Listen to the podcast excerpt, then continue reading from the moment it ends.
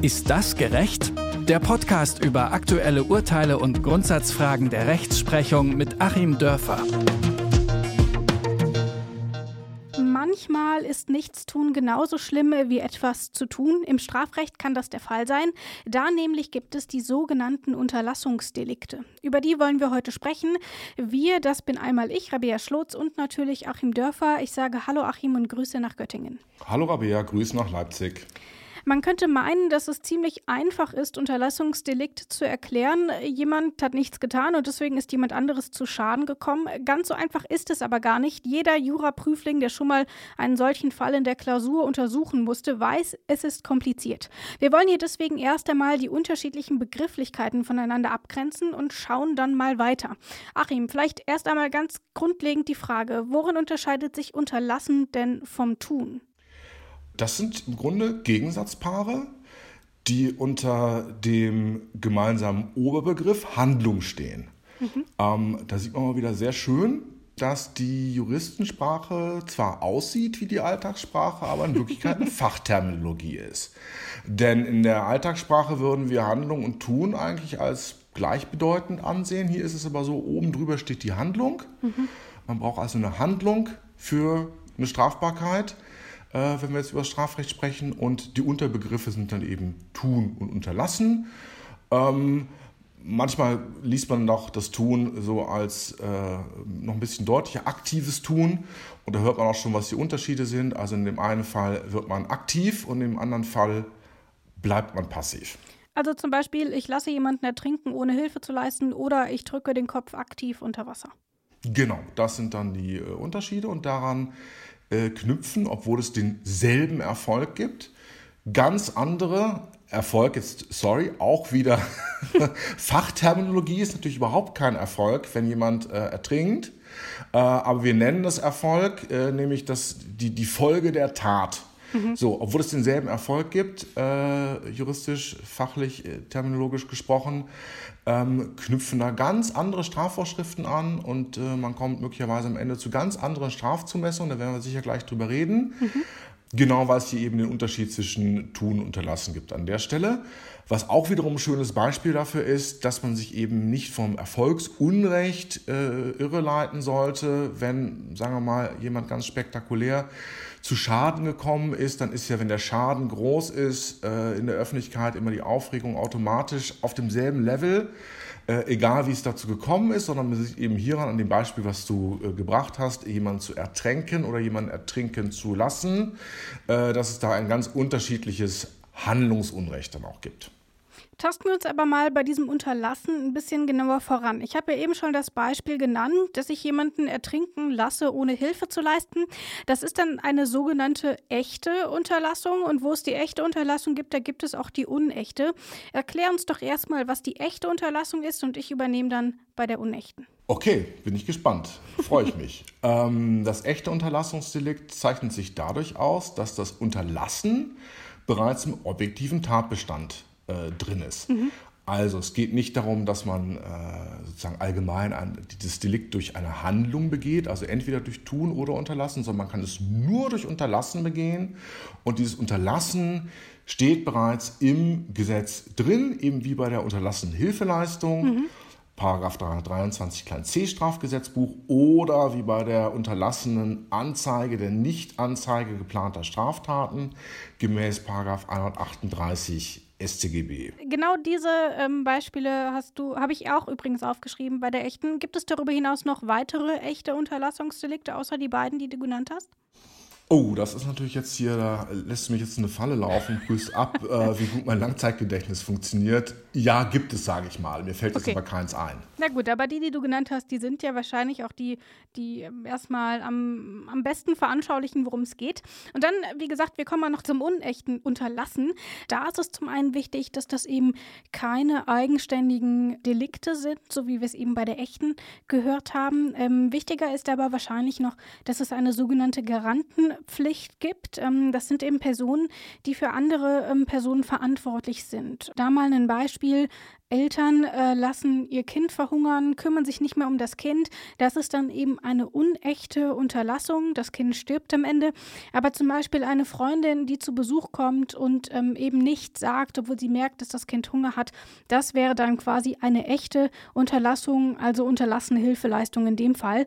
Andere Beispiele wären dann eben, dass Pflegepersonal sich eben nicht um die Bedürftigen kümmert, die deswegen aufgrund von Dehydrierung, Hunger ähm, oder ähnliches sterben oder zum Beispiel auch, dass Ärzte sich weigern, ihre Patienten zu versorgen. Das sind, glaube ich, die Unterschiede, oder?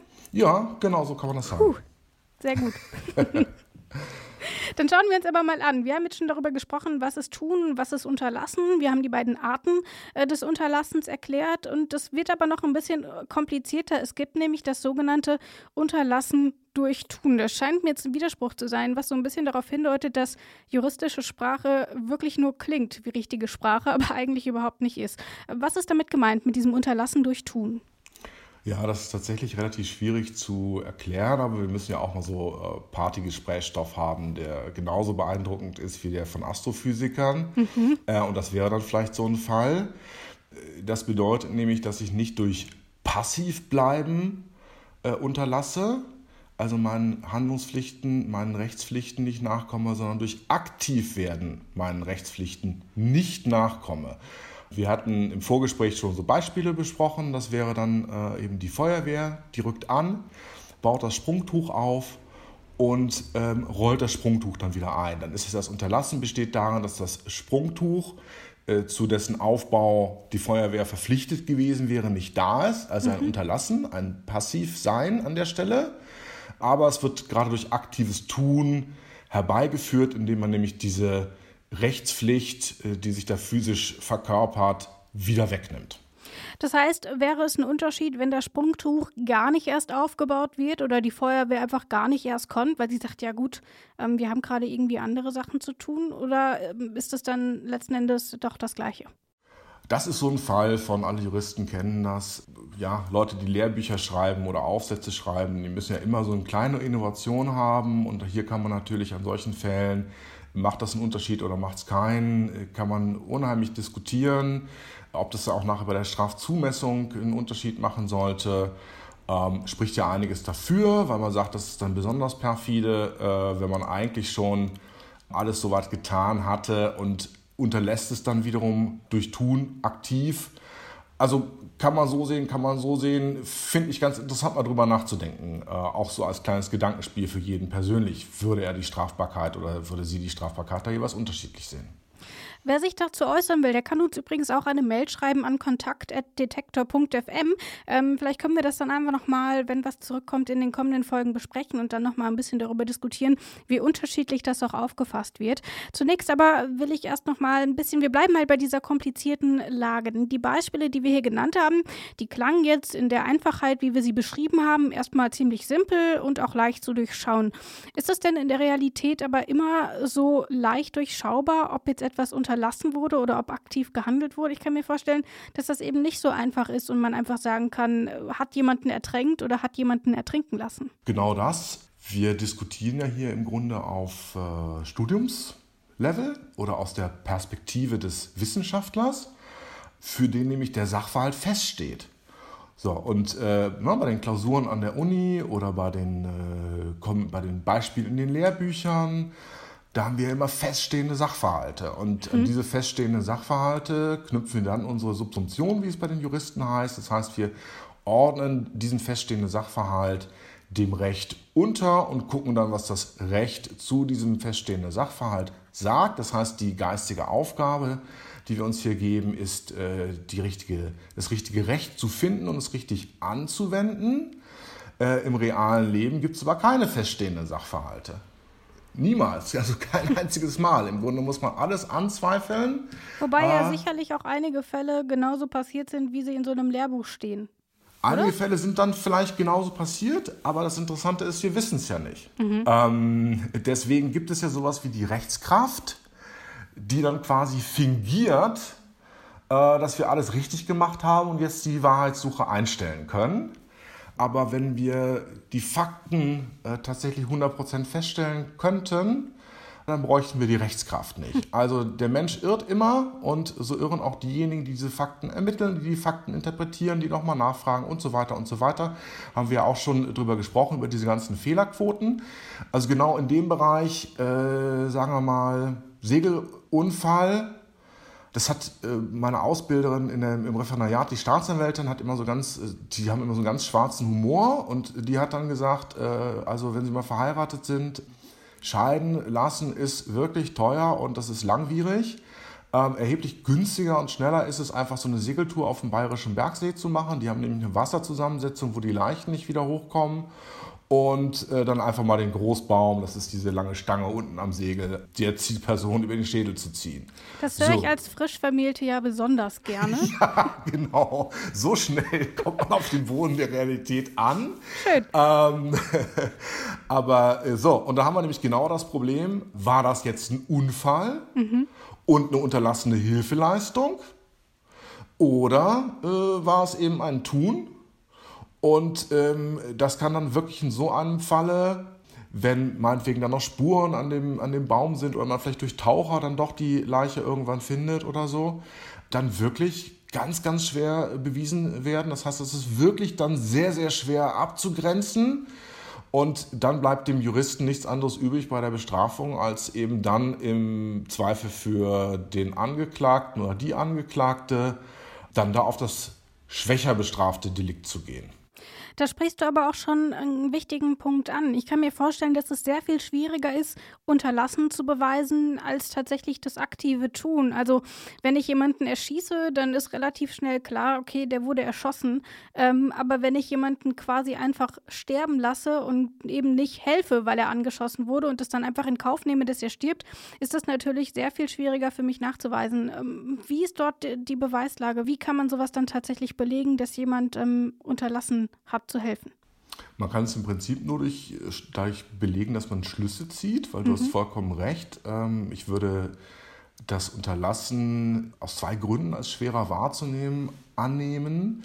Einmal besteht es ja gerade in einem Passivbleiben, das heißt, man sieht ja keine äußerlichen körperlichen Bewegungen oder so, die vielleicht auch kommunikativ einem irgendwas sagen würden. Mhm. Äh, und zum anderen weiß man ja noch nicht mal, ob zwischen Täter und Opfer überhaupt eine Beziehung bestand, in dem Sinne, dass der Täter, der vermeintliche, das Opfer überhaupt gesehen hat, mhm. überhaupt wusste, dass es dieses Opfer gab. Ähm, bleiben wir jetzt mal wieder in dem Ertränken-Ertrinken-Beispiel. Jemand, der jemand anders ertränkt, ja klar, das, da gibt es eine physische Beziehung und es gibt nach außen wahrnehmbare Handlungen. Ähm, bei dem Spaziergänger, der am Teich sitzt, während dort jemand ertrinkt, wissen wir noch nicht mal, ob der das mitbekommen hat. Mhm. So, das heißt, ähm, das ist dann eben wirklich nur über Indizien. Ja, musste der den vielleicht sehen? Ging das gar nicht anders? Gab es andere Zeugen, die weiter weg waren und nicht mehr helfen konnten, die zumindest gehört haben, dass diese Person gerufen hat? Die unterlassene Hilfeleistung hat ja eine Fülle von Problemen. Kommen wir vielleicht jetzt auch nochmal, es passt ganz gut zum Punkt, den wir im Vorgespräch äh, besprochen haben, äh, dass man von Menschen ja auch nicht verlangen kann, dass sie mehr leisten, als sie zu leisten imstande sind. Ich überlasse dir jetzt mal das lateinische Zitat. Ja, danke. Ich habe mich schon sehr darauf gefreut. Es bedeutet dann nämlich ultra posse nemo obligatur, also Unmögliches zu leisten, ist niemand verpflichtet. Also mm, vielleicht auch hier mal ein Beispiel, ähm, wenn wir weiter bei diesem Ertrinken bleiben, ähm, von einem Senior im Rollstuhl ohne Smartphone kann nicht erwartet werden, dass er hilft von dem Leistungsschwimmer, ähm, aber ja vielleicht schon viel mehr und von jemandem, der sowieso schon das Handy in der Hand hat, ist auch erwartbar, dass er den Notruf fehlt. Ähm, also das ist quasi dieses, was damit gemeint ist, dass niemand dazu verpflichtet ist, Unmögliches zu leisten. Oder zum Beispiel, dass man sich selber nicht in Gefahr bringt, ähm, um jemanden zu retten. Genau, ich glaube, das ist auch nochmal wichtig, darauf hinzuweisen, jetzt auch nochmal praktisch gesehen darauf hinzuweisen. Einmal, dass ich nicht das Optimum tun kann, entbindet mich nicht davon, irgendwas zu tun, gerade mhm. im Fall unterlassener Hilfeleistung. Und zum Zweiten, ähm, besser das Minimum zu tun, äh, als Dinge zu tun, die dir eben zu gefährlich sind. Ich weiß noch bei meiner äh, Oma im Leip in Leipzig im Rosental, da gibt es diesen Rosentalteich. Mhm. Und als ich klein war, ähm, ging davon jedenfalls die urbane Legende, ich glaube aber, es stimmte eben wirklich, dass da sehr, sehr viele Schlingpflanzen an dessen Grund sind. Okay. Das heißt, es sind wirklich Kinder, die versucht haben, da zu schwimmen, ähm, sind da ertrunken. So, und jetzt haben wir den Leistungsschwimmer, wo man ja sagen würde, der kann doch so 10 Meter Wasser, das durchpflügt der doch in 5 Sekunden. Ähm, ja, wie ist es aber in dem, in dem Falle, wenn man den Grund äh, äh, dort nicht kennt? Und er tut dann was anderes. Er ruft zum Beispiel äh, die Polizei. So, und die kommt dann natürlich zu spät. Halte ich für im Nachhinein extrem schwer äh, zu beurteilen. Ist er jetzt im Irrtum aufgesessen? Ähm, ja, hätte er vielleicht doch noch irgendwas tun können? Also insofern schwer zu beurteilen sind Fälle der echten und der unechten Unterlassungsdelikte gleichermaßen. Was ich relativ leicht zu beurteilen finde, sind, ist diese Nichtanzeige geplanter Straftaten. Ähm, wenn ich nämlich da den objektiven Anknüpfungspunkt habe, also der äh, Lübcke-Mörder erzählt einem Kumpel, dass er Herrn Lübcke umbringen will, mhm. dann ist da ohne Wenn und Aber die Person, die das hört, verpflichtet, das bei der Polizei zur Anzeige zu bringen. Sicherlich auch etwas, ähm, was viele gar nicht so detailliert wissen. Lass uns aber nochmal dann zu dem Unterlassensdelikt quasi akut zurückkehren. Ähm, es gab jetzt einen solchen Vorfall und jemand steht dafür vor Gericht. Ähm, macht es beim Strafmaß einen Unterschied, ob ich, wir bleiben mal bei dem Beispiel, den Kopf aktiv unter Wasser drücke oder den Körper einfach nur nicht wieder unter der Wasseroberfläche hochziehe? Ja, das macht schon äh, einen Unterschied beim Strafmaß. Wir haben ja hier drei Möglichkeiten ähm, bei dem Beispiel, was du genannt hast. Entweder haben wir dann tatsächlich das Tun. Mhm. Ich denke, das würde man im Zweifel, wenn alle anderen Anhaltspunkte gleich sind, dann doch als am schwersten vom Handlungsunrecht her begreifen. Und dann haben wir das Unterlassen, was ja in diesem Falle ähm, sogar in, in zweierlei unterschiedlicher Weise bestraft werden kann. Wir können nämlich einmal unterlassen haben aus äh, Garantenpflicht. Mhm. Dann haben wir hier ein unechtes Unterlassungsdelikt, nämlich des Totschlags. Mhm. Wenn es sich da eben um jemanden handelte, der, sagen wir mal, wie der Schwimmlehrer aufpassen sollte oder ähm, äh, Eltern oder Kinder, äh, die auf ihre Eltern äh, aufpassen sollen oder auch äh, wichtig, die sogenannte Ingerenz, hört sich ganz toll an. Äh, das ist, wenn mir eine Garantenpflicht zuwächst aus meinem vorherigen Handeln. Also, ich bin zwar mit der Person, die da im Pool zu ertrinken droht, nicht verwandt, habe auch sonst keine Garantenpflicht, aber ich habe die Person vorher reingeschubst. So, dann, dann trifft mich ab dem Moment, wo ich die Person reinschubse, natürlich die Garantenpflicht, weil ich selber diese Situation herbeigeführt habe, sie wieder rückgängig zu machen. Da würde ich das Handlungsunrecht dann genauso schwer sehen wie beim Tun, äh, muss ich sagen. Und bei dem anderen, naja gut, Passivität äh, kann man immer so ein bisschen leichter verzeihen als aktives Handeln und dann, das gilt dann eben umso mehr äh, für die unterlassene Hilfeleistung, wo man auch in der Praxis einfach sehen muss, dass vielen Leuten da der Mut fehlt. Und deswegen neigt man auch dazu, das weniger stark vorzuwerfen, natürlich dann nicht so streng zu bestrafen kommen wir zu unserer letzten Frage, ganz im Sinne unseres Podcast-Titels. Ähm, ist das denn gerecht? Kann man Menschen zum Handeln verpflichten? Ja, generell ist es gerecht. Äh, wir kommen aber zu ganz unterschiedlichen Schlüssen. Da kann man auch wirklich drüber diskutieren, wie weit das geht. Mhm. Äh, ich glaube, also so, na gut, als, als Jurist wird man natürlich dann oft äh, so sowas gefragt oder kommt relativ schnell in solche Diskussionen rein. Ähm, Punkt, der doch ein bisschen diskutabel zu sein scheint, ist eben die unterlassene Hilfeleistung nach 323 kleines C Strafgesetzbuch. War das von mir verlangt, obwohl ich nichts falsch gemacht habe, komme ich völlig unerwartet in eine strafrechtliche Verantwortung rein und mhm. werde gezwungen, was zu tun, ansonsten kriege ich eine Strafe. Und dieses Tun ist ja in jedem Falle unangenehm. Wir hatten die Diskussion natürlich mit dem Aufkommen von HIV, dann, äh, ja, ich habe keine Latexhandschuhe dabei, dann äh, hat der ADAC so Latexhandschuhe verteilt an alle Leute.